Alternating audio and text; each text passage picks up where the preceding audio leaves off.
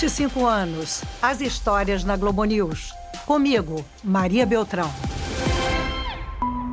Os 12 garotos e o treinador entraram na caverna no dia 23 de junho, um sábado, depois do treino. Foram comemorar o aniversário de um dos meninos. Preocupados com a demora dos garotos, ainda na noite de sábado a família acionou as autoridades. Um temporal tinha inundado a caverna e deixado o grupo preso a um quilômetro de profundidade. O time só foi encontrado em 2 de julho. Primeiro o alívio e mais três dias o pior momento. A morte do ex-mergulhador da marinha tailandesa Saman Kunan, de 38 anos. Ele tinha levado cilindros de oxigênio para o grupo, mas ficou sem no caminho de volta. A gente acabou de ouvir um trecho do Globo News documento sobre o resgate dramático e sem precedentes dos meninos do time de futebol Javali Selvagens, presos em uma caverna na Tailândia com o técnico. Esse drama inesquecível que mobilizou o mundo é o tema deste episódio do podcast As Histórias na Globo News. E quem conta comigo os bastidores dessa cobertura são dois Rodrigos talentosos: o próprio Rodrigo Carvalho e o Rodrigo Alvarez, que foi correspondente da Globo por 13 anos. Um prazer contar com a sua participação, Alvarez. Oi, Maria. Prazer estar aqui com você e com o meu xará, meu amigo, colega Rodrigo Carvalho. Vamos embora, é um prazer estar aqui falando desse negócio que a gente gosta tanto, que é a notícia. Relembrar uma notícia que a gente viveu juntos, né? É, no ar. Uma missão que começou de uma maneira inesperada, não é, Rodrigo? Onde você estava quando soube que iria para a Tailândia, para o outro lado do mundo? Eu estava na Rússia, cobrindo a Copa do Mundo pela Globo News. O Brasil tinha sido eliminado para a Bélgica. Eu já tinha é, despachado minha reportagem sobre a eliminação. Era aquele momento que você e relaxou, né? Dever cumprido. Exato. Não, e a gente não sabia o que ia acontecer. Não sabia nem se eu ia voltar para Londres com a eliminação do Brasil. A gente estava ali especulando, mas também né, brindando ali, né, a, a, curtindo aquela fossa ali com a eliminação do Brasil num bar em Moscou. Quando recebi a ligação do Dani Navarro, o amigo coordenador da editoria internacional da Globo News, basicamente dizendo para arrumar a mala que dali a poucas horas eu iria para Tailândia. eu estava acompanhando já a história do, dos meninos da caverna, porque obviamente quando eu vi aquela manchete, né, eu estava tra trabalhando feito um doido na Rússia, trabalho assim, muito nessas coberturas, mas eu estava de olho nessa história porque para mim já era uma história que né, conversava ali com, com o resgate do, dos mineiros no Chile. Rodrigo Carvalho já tinha participado de outra cobertura histórica oito anos antes. E era uma história incrível. Mas eu não estava, não tinha me aprofundado na história, estava trabalhando muito. Mas daí, vamos embora. Alvarez, e você? Como é que foi a sua convocação para viajar à Tailândia? Eu era correspondente em Paris na época, quando o nosso coordenador do escritório de Londres, que coordena ainda né, os correspondentes da Europa, me convocou para essa cobertura é, com a notícia de que era para uma viagem imediata, como normalmente acontece nesses casos. E fui lá, me mandei para Tailândia, aquele voo complicado, é, uma escala no caminho e até chegar a um lugar que eu nunca, né, de que eu nunca tinha ouvido falar, chamado Chiang Rai. Demorou até a, a entender o nome, né, que parece Xangai na China. Chegando lá, vejo, né, descubro um lugar incrível que por si só valeria a viagem, obviamente. E aquela situação trágica e ao mesmo tempo esperançosa dos doze meninos e o treinador na caverna aqui a gente está cercado de policiais, eles só deixam entrar quem está devidamente credenciado para poder circular nessa área. Pouquíssima gente aqui volta, tem umas 10, 15 pessoas aqui trabalhando de outras televisões do mundo. Do Brasil só temos nós aqui, não só de televisão, mas da imprensa inteira. Nós somos os únicos representantes da imprensa brasileira aqui, acompanhando de perto. Coberturas internacionais envolvem decisões e ações rápidas, muita criatividade e muita boa vontade para resolver os problemas e surgem vários problemas no caminho. Quem vai contar para a gente é o coordenador da editoria internacional da Globo News, o já citado Deni Navarro. Para entrar na Tailândia, você precisa ter carteira de vacinação de febre amarela. A gente, na hora ali, pensou: será que o Rodrigo e o repórter cinematográfico Pedro Machado estão com a carteira em dia? Aí o, o Pedro falou que estava com a carteirinha de meia dose. E aí a gente começou a pesquisar assim quem poderia ir para Tailândia. Começamos a procurar algum um repórter cinematográfico e achamos o Lucas Macho, que estava em Kazan, que era no interior da Rússia e tinha carteira de vacinação e podia viajar. Mas até o Lucas sair de Kazan para encontrar o Rodrigo, a gente falou: Rodrigo, vai antes vai primeiro, leva o equipamento de reportagem, vai sozinho, que o resgate está para começar e depois o cinegrafista te encontra lá. No dia seguinte, eu estava no aeroporto, começando ali um voo que, assim, foi Moscou, Catar, Catar, Bangkok, Bangkok, Chiang Rai. Um Só dia inteiro viajando, podre, né? Porque, assim, as pessoas que assistem, né, veem ali repórteres eloquentes, falando ali ao vivo, construindo suas reportagens. Mas assim, gente, está esgotado, né? Eu tinha arrumado o contato de um motorista holandês que sabia falar tailandês. Eu cheguei para ele e falei: Vem cá, você sabe filmar? Ele falou: Sei. Eu perguntei: Você, vai, você aceita ganhar um pouco mais para ajudar nosso repórter enquanto o cinegrafista não chega? Ele falou: Vambora. Tanto que nos dois primeiros dias, o Rodrigo tá trabalhando e quem tá fazendo a câmera para ele é o motorista. Ô Maria, sabe o detalhe? O cara era fotógrafo, hum. amador, mas ele gostava de fotografia e tinha equipamento. Ele não era repórter cinematográfico, mas ele tinha apreço ali pelo ofício, sacava do negócio, entendeu? Enquadramento, luz, ele gostava. Apesar dele ter isso, e o Danny, pô, não poderia ter escolhido um cara melhor, né? É, que fazia de tudo, é, mas foi desafiador para todo mundo. Funcionou, né? Deu certo, graças a Deus. Óbvio que não tem a qualidade de imagem do cinegrafista profissional, mas para a hora, para emergência, a gente conseguiu pegar o início do resgate, que era o mais importante daquele momento. Legal trazer também, nessas últimas horas deu para entender qual é a relação dos moradores com essa caverna. É um programa dos locais aqui no norte da Tailândia. Eu conversei com um holandês que mora aqui há 16 anos e ele me contando que quando foi, três anos atrás, ele teve coragem de avançar 150 metros. Os meninos e o treinador avançaram um quilômetro. Estavam acostumados, veio uma chuva e deixou o grupo preso. Quando o Lucas chegou foi maravilhoso. O Lucas Marshall é meu amigo de faculdade, Maria. Eu morei com o Lucas depois que eu me formei. O Lucas é cinegrafista do esporte foi um reencontro com o Lucas. Olha! Um grande amigo, assim. Olha a história dele. Tempos antes ele trabalhava na, na editoria Rio, que a gente fala. Fazendo matéria para RJTV, né, fazendo matéria factual, acidente tudo mais. E o Lucas tinha pedido para ir para o esporte porque ele não aguentava mais cobrir notícia triste. Era difícil para mim lidar com aquelas tragédias, baixo astral, e porta de delegacia, e cemitério. IML. E essa era a minha grande preocupação enquanto eu estava viajando para Tailândia. Era a possibilidade daqueles meninos morrerem, né? Dizer isso. Acontecer alguma fatalidade. É, não ser possível resgatar todos. Ainda bem que essa notícia teve final feliz, né? Graças a Deus. É isso.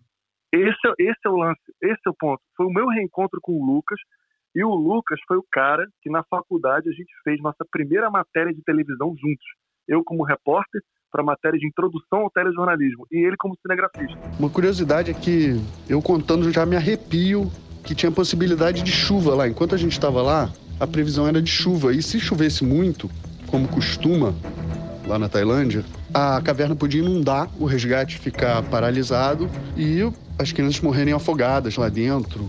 E o incrível é que todo dia a gente olhava para o horizonte e ele tava com aquelas nuvens negras assim, tempestade vindo.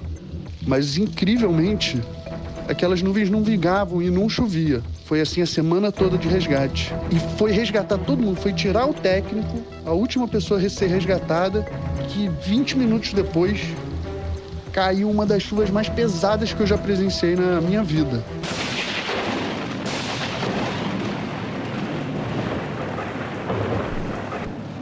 Certamente tinha uma energia maior ali, protegendo aquelas crianças, cuidando daquilo. Não tem outra explicação, eu me arrepio só de contar. Alvarez, você já participou de muitas coberturas importantes. A eleição de Barack Obama, o terremoto no Haiti e também como correspondente em Israel, você cobriu os conflitos no Oriente Médio. De que forma essa cobertura na Tailândia te marcou? Você fez referência à eleição do Obama, Maria, e foi interessante você falar nisso, porque também foi, como a da Tailândia, uma das coberturas mais emocionantes da minha vida e porque a razão era positiva. Na cobertura da Tailândia, a gente não sabia né, que ia ser positivo o final, a expectativa era, era muito tensa o tempo todo, né? Não é, não é todo dia né, que um, um jornalista tem o privilégio de estar numa cobertura que tem a possibilidade de um final positivo e esse final positivo acontece.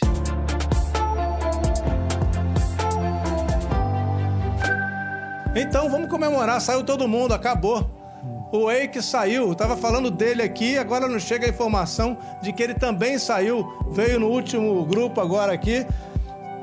Terminou, Raquel, terminou em grande estilo aqui esse drama dos meninos tailandeses, do técnico que a gente vem acompanhando há mais de uma semana aqui, suando nesse calor aqui, sofrendo por eles e agora se emocionando a cada um. Foi um por um, né, Raquel?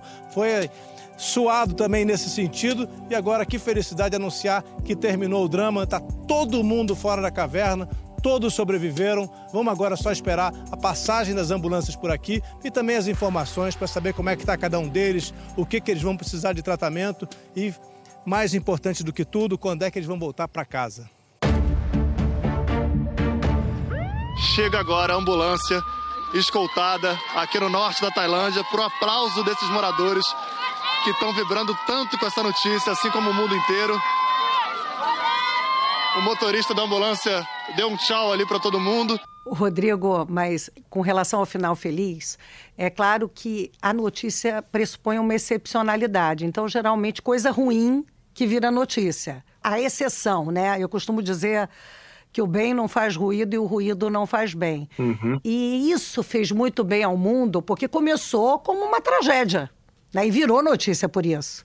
Mas depois teve um, um, um final tão feliz e, e, a humanidade mostrou tanta solidariedade, foi tão lindo que eu chorei, eu chorei muito no dia do resgate. Eu chorei, mas foi choro bom. Chorei muito com o seu livro também. O que, que mais te chamou a atenção nessa cobertura? Ah, Maria, foi, foi um troço lindo, né? O voluntariado. Na Tailândia, mais forte ainda, que já é um país onde tem onde, muito, onde o trabalho voluntário ele é mais é, é estabelecido, né? E pessoas de várias cidades indo para lá. Basicamente, Maria, o que muitas pessoas fizeram é elas olharam para si, falando: ó, que habilidade que eu tenho, o que, que eu posso fazer aqui hum. para ajudar aquele resgate a dar certo.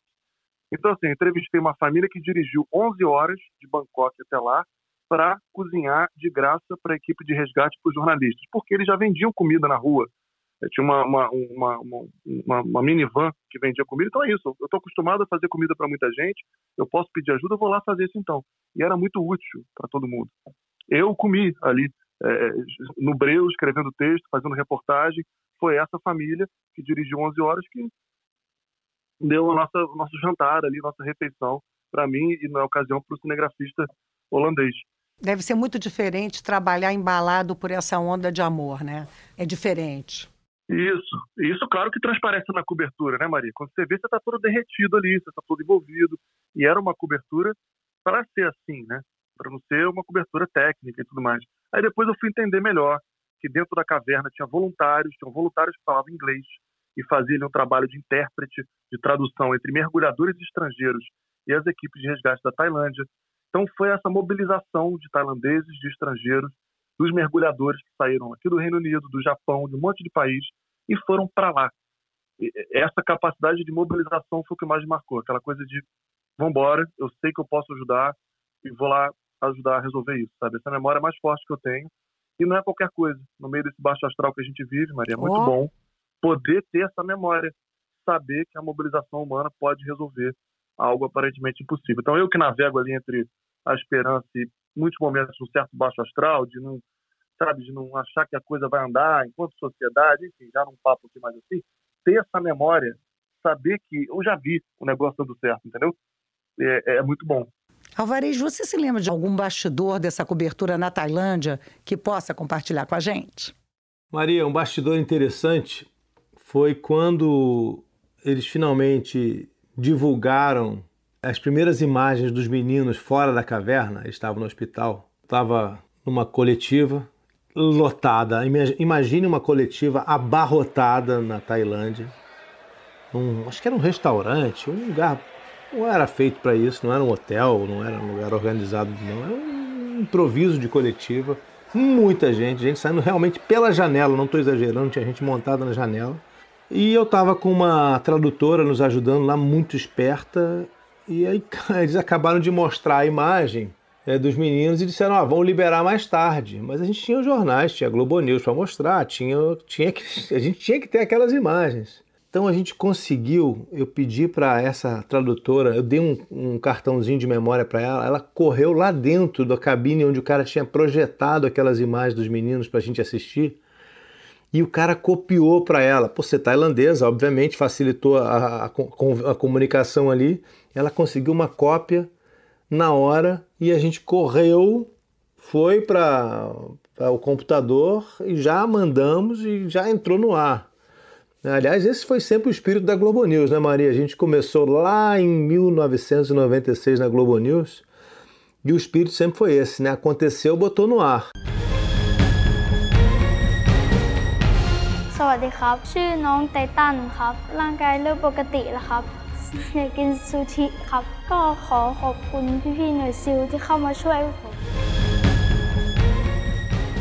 essa entrevista é de um dos meninos, o Tum, que ao sair agradeceu aos mergulhadores e disse que sonhava em comer sushi.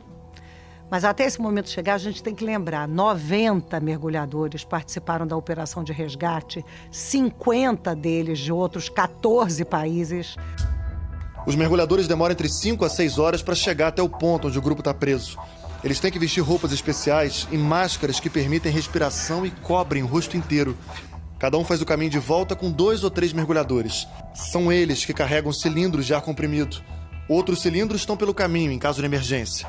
Como a água é muito escura e há pouca luz na caverna, todo o trajeto é marcado com cordas para orientar a direção da saída. Um dos maiores desafios é a largura das passagens que os mergulhadores têm que percorrer para sair da caverna. Do ponto onde estão os meninos até a base de operações, há alguns trechos só com 90 centímetros de largura por 60 de altura. Isso exige que o mergulhador tire o cilindro de ar das costas para que todos passem, um de cada vez. Ele, o equipamento e o garoto. Aqui você estava relatando, né, Rodrigo, uma das várias dificuldades envolvidas nessa operação de resgate. Me fala, em algum momento você temeu o pior? Né? Tipo assim, ai meu Deus, será que vai dar certo? Será que eles vão sobreviver? Como é que ficou tua cabeça nisso? Eu, eu temi sim, Maria. A morte do mergulhador tensionou muito o resgate do Salmon Kuna. Eu pensava nisso o tempo inteiro, como seria é, é, ter que dar essa notícia para o Brasil, né, que um daqueles dos meninos javalis selvagens tinha morrido. É, isso mudaria toda a história no resgate do mineiro, a gente via né, os mineiros na cápsula. É, no caso dos meninos, a gente não via nada. Então a gente recebia a notícia dizendo que, olha, saíram os três primeiros. Entende? Uma linha de notícia. Você esperava uma boa janela, metade de um dia, para saber sobre o resgate dos outros três. Sim, sim. Então isso tinha um componente de angústia muito grande. Até porque era um resgate que, dos mineiros, eles fizeram muitas simulações, né? O pessoal do resgate desceu na cápsula, subiu na cápsula. Então teve um treinamento. Uhum. No dos meninos da caverna, não. Nos meninos da caverna, a gente tinha aquela sensação de ou vai ou racha, que era terrível. Tem que ser agora, vai. Eles têm que conseguir passar por esse vão. Era, era algo muito angustiante para quem estava assistindo. E além da dificuldade logística, climática, tinha a língua, né, que também era um grande desafio. A gente vai colocar para vocês alguns trechos dessa espécie de Assembleia Geral da ONU ou Torre de Babel. ความสามัคคีนี้ไม่ใช่เฉพาะในจังหวัดเชียงรายไม่ใช่เฉพาะในประเทศไทยแต่เป็นความสามัคคีทั้งในและต่างประเทศ Rodrigo, como é que foi isso, né? Ao contrário do seu motorista, você não falava tailandês. Como era apurar e falar com os moradores na Tailândia? Maria, isso é muito difícil, isso é um desafio muito grande, assim, trabalhando fora do Brasil, quando você está num país que você não fala a língua, porque isso tem uma implicação prática ali nas entrevistas que atrapalha. O holandês, que foi cinegrafista, ele era nosso produtor, ele também trabalhava ali como tradutor comigo nas entrevistas. Então, como que isso dá na prática? Eu pergunto em inglês pro tradutor, para ele, holandês, perguntar em tailandês para a pessoa que eu estou entrevistando. Só que isso já quebra ali o fluxo natural da conversa, sabe? A pessoa olha, quando responde, olha para o tradutor, porque a pessoa sabe que não está entendendo nada que ela está falando. Fica então, frio, então, né? Tradu... Perde Fica o olho frio, no olho. Uhum. Que é fundamental, a magia da coisa, o improviso, né? É, de uma pergunta em cima da hora. Ele, na hora que vai traduzir para mim a resposta, ele não traduz tudo, porque às vezes a resposta é imensa. Ele falou, ah, basicamente ela disse isso aqui. Mas às vezes um, um trecho que eu quero usar é um trecho que ele não traduziu, que eu vou saber depois só entendeu? Quando ele me ajudar com mais calma ali a decupar é tudo. bem complicado. Muito, muito, muito. Foi um fator extra aí para essa cobertura. E um momento de muita emoção nessa cobertura foi quando o porta-voz dos mineiros do Chile mandou uma mensagem de incentivo aos meninos na caverna. Incrível isso. Vamos ouvir.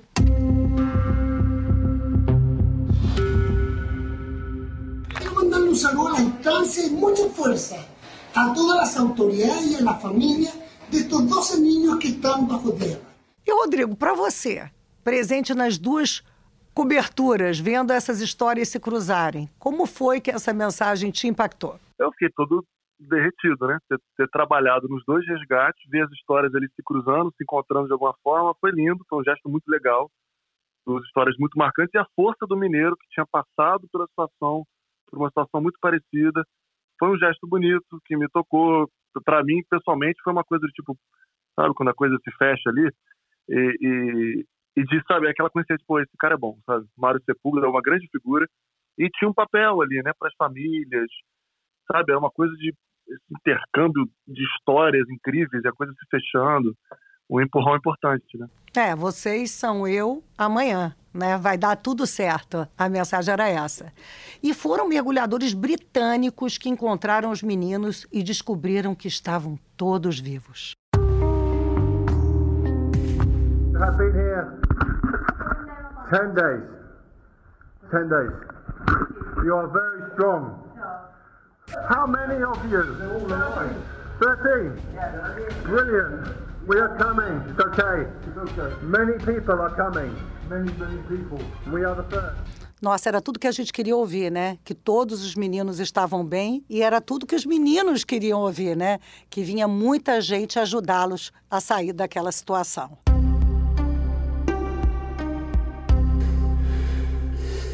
Eu não consigo imaginar aqueles meninos perdidos lá dentro. A sensação é mais difícil ainda porque aos poucos a gente sente que o oxigênio aqui não é exatamente como lá fora. É muito úmido, muito suor o tempo todo. É difícil respirar. Eu não sei. Como é que esses meninos aguentaram lá dentro é difícil imaginar, é difícil saber. Eu não sei. A gente ouviu agora um trecho do Rodrigo Alvarez, dentro de uma caverna, semelhante àquela em que os meninos ficaram presos. Alvarez, deu para perceber seu desconforto ali. Como é que foi essa experiência? É, Maria, eu entrei na caverna de Tan Luang, que era logo do lado da caverna onde os meninos ficaram, e muito parecida, né? Porque é a mesma formação rochosa ali. E a caverna, quando eu entrei, também estava alagada. Óbvio que não ao nível que me prendia. Eu sofro de terrível claustrofobia. Nunca gostei de entrar em buraquinho nenhum que fosse, em caverninha nenhuma, não gosto disso. Não, não fico em lugar fechado, passo mal.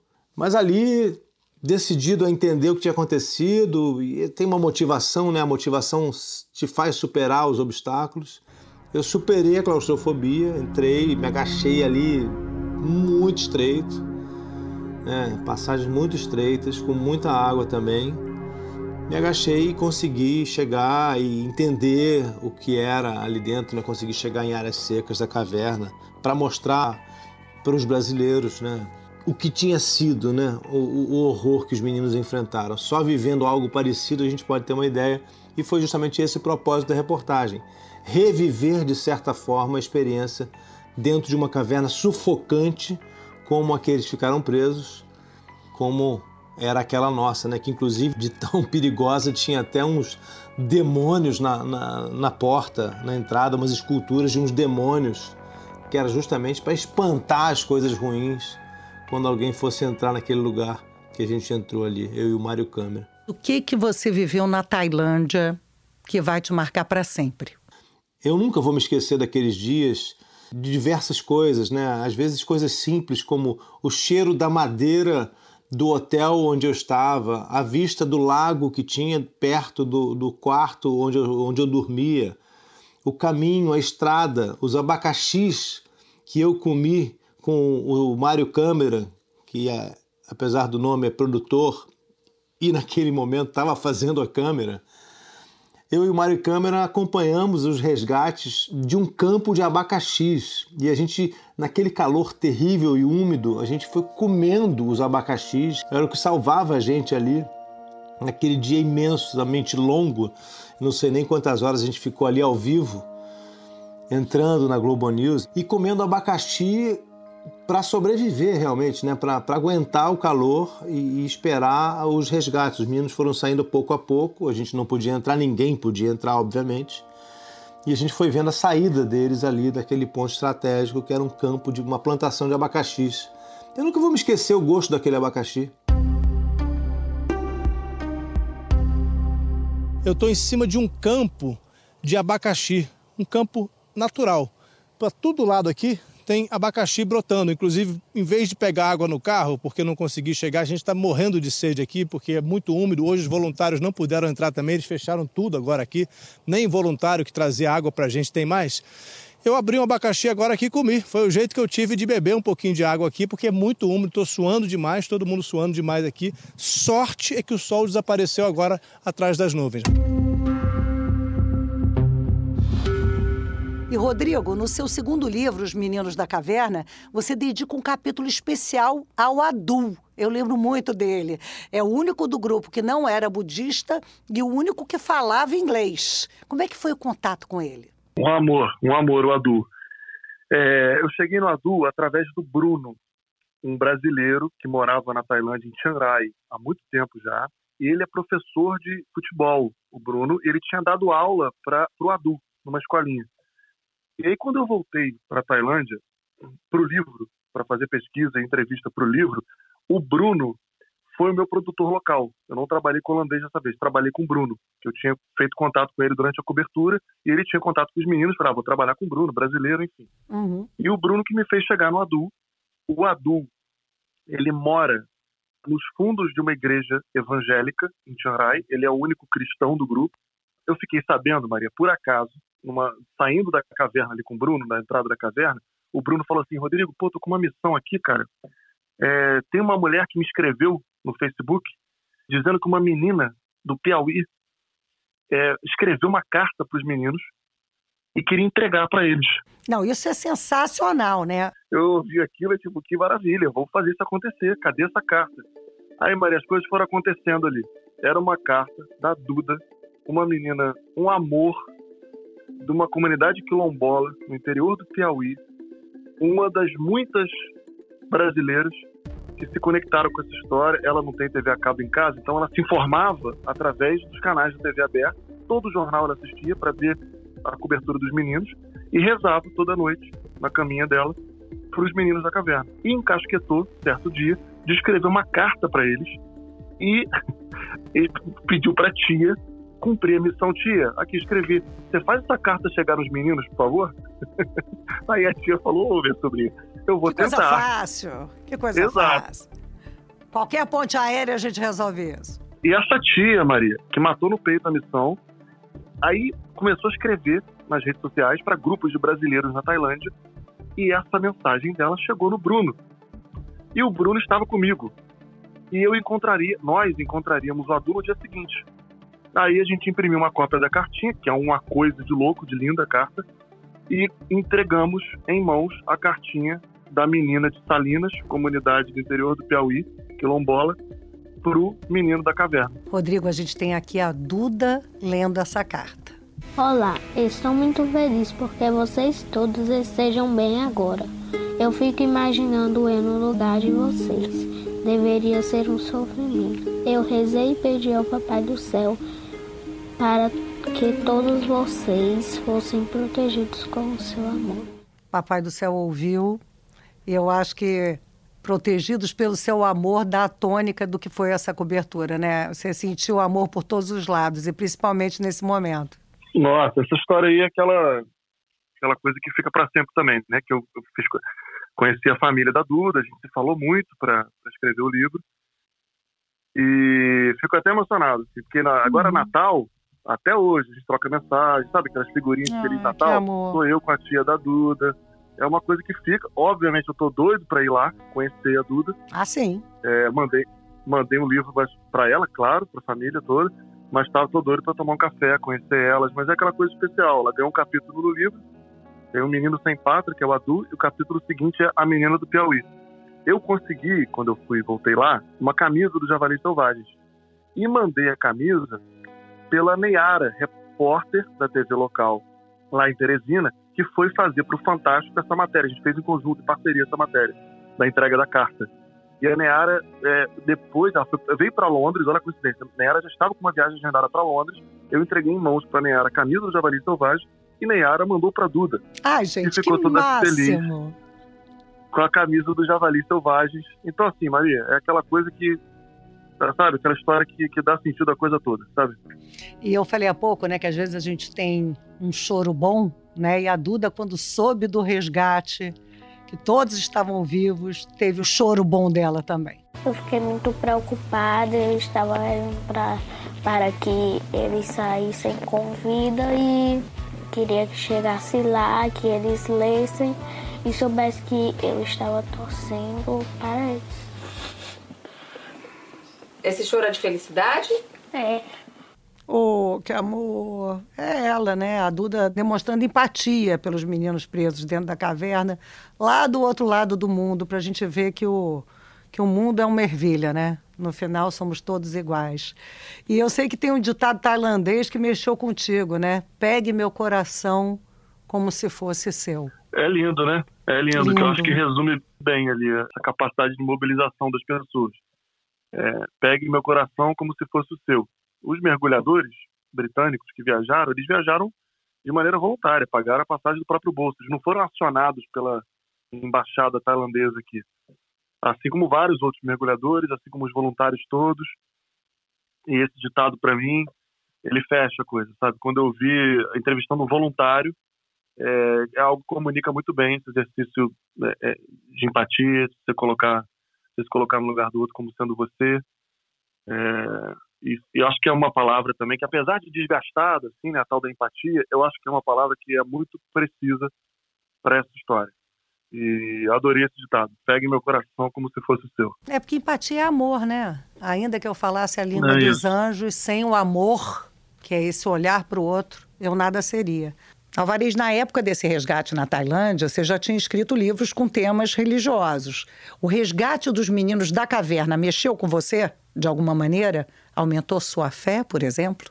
A minha relação com a religião foi sempre uma relação é, de escritor é, e pesquisador, até mesmo jornalista, no sentido de que é uma, às vezes, alguns livros tem um tom de reportagem, né? Por exemplo, quando eu falo de Jesus, eu, eu volto no tempo de Jesus quase que como um repórter para contar a história com as melhores fontes possíveis, né? Com a maior precisão possível. Mas a minha relação com a religião não é uma relação de fé, não da minha fé, é uma relação de escritor que olha para a fé, que olha para a relevância que tem a fé e como ela se comporta e como as pessoas se comportam diante dela e por causa dela.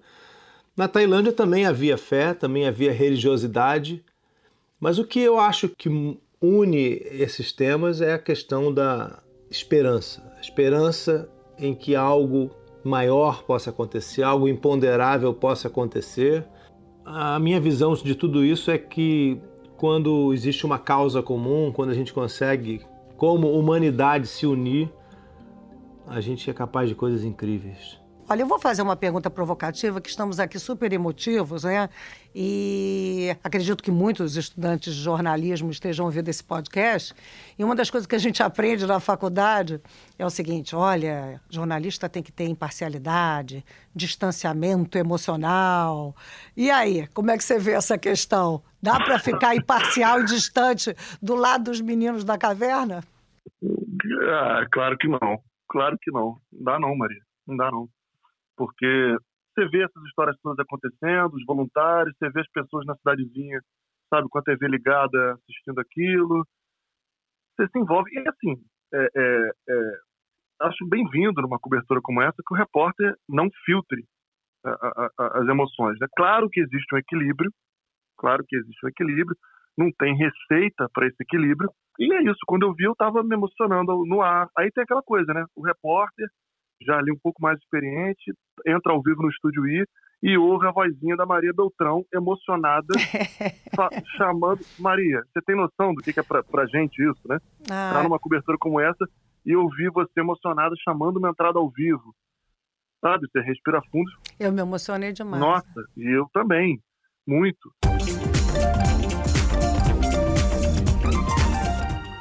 Rodrigo Carvalho, cara, você me fez chorar muito hoje. Uma entrevista atrás da outra, uma informação atrás da outra. Já passa aí de meia-noite na Tailândia, mas agradeço a sua presença no nosso estúdio I. O que, que você me conta da sua emoção, né? A gente não sabia se todos iam sair hoje. Saíram, Rodrigo. É um prazer estar aqui com vocês. Estou meio abalado também claro. aqui, mas trazendo as boas notícias. Estou aqui com o Lucas Marshall, em frente ao hospital, onde estão os, estão os javalis selvagens e o técnico do time, sendo atendidos. Um hospital aqui na querida província de Chiang Rai, esse lugar que fica marcado agora pelo lugar dos meninos da caverna. Eu acho que depois que você adquire é, experiência, e você já adquiriu bastante, você consegue achar o tom correto. E esse tom correto pressupõe a emoção que todo mundo está sentindo ao assistir aquela cena. Sem dúvida. Sem o dúvida. tom correto não pode ser o tom do robô. É o tom de quem entende o que todo mundo está sentindo. E eu acho que você faz isso lindamente. Você, essa reportagem mais autoral, é uma marca sua e que faz sentido. Porque você não pode fingir que está no meio daquela situação, vivenciando algo histórico, e você é distante daquilo. Seria um erro profissional, né? Obviamente que numa cobertura né, política, uma cobertura mais fria, você vai, claro, dividir a coisa de maneira é, decente e justa, né? Claro. Mas numa cobertura como essa que tem emoção, eu acho que não tem mais lugar para uma cobertura fria que só passa as informações técnicas, né? A emoção é a área de consenso, não é a área de dissenso. Total. Né? Ela fala por si só.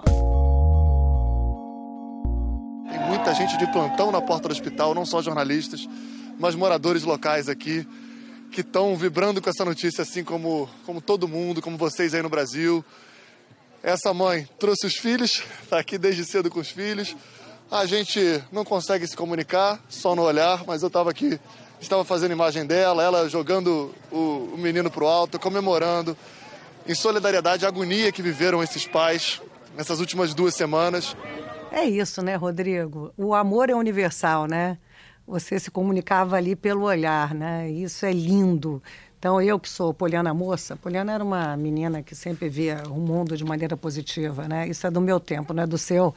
Mas eu que tenho essa, essa questão de ver o mundo com otimismo e com esperança, essa reportagem te transformou de alguma forma? Te deixou mais esperançoso, por exemplo? Sim, sim. Uhum. Mas sem dúvida que foi uma injeção muito boa. E ter visto em loco e sentido aquilo, o olhar dos voluntários, uhum. aquela energia boa ali, foi muito importante para mim como né, uma, uma, injeção ali de ter mais esperança na humanidade. Eu não me considero um pessimista, mas nem sempre tenho um olhar otimista sobre as coisas. Frequentemente me pego resmungando ali sobre o presente, o futuro, e ter vivido aquela cobertura me fez pensar de, sabe, tem jogo. Sobre isso que eu estou falando, mexeu comigo por me fazer levar para sempre essa lição, essa experiência de que a gente consegue fazer algo diferente quando tem essa, essa vontade. Nossa força é essa, né, Maria? Como ser humano. E ter essa história para contar é muito bom. Você sabe que o Ariano Suassuna tem uma frase que é ótima. É, o otimista é um tolo, o pessimista é um chato. Eu prefiro ser um realista esperançoso. Realista esperançoso, isso. Eu sinto te informar, Maravilhoso. ou então vou te congratular, mas você é um realista esperançoso, amor. é ou não é? Confessa. realista esperançoso. É, acho que sim, acho que sim, acho que sim. thank you, thank you to forgive me.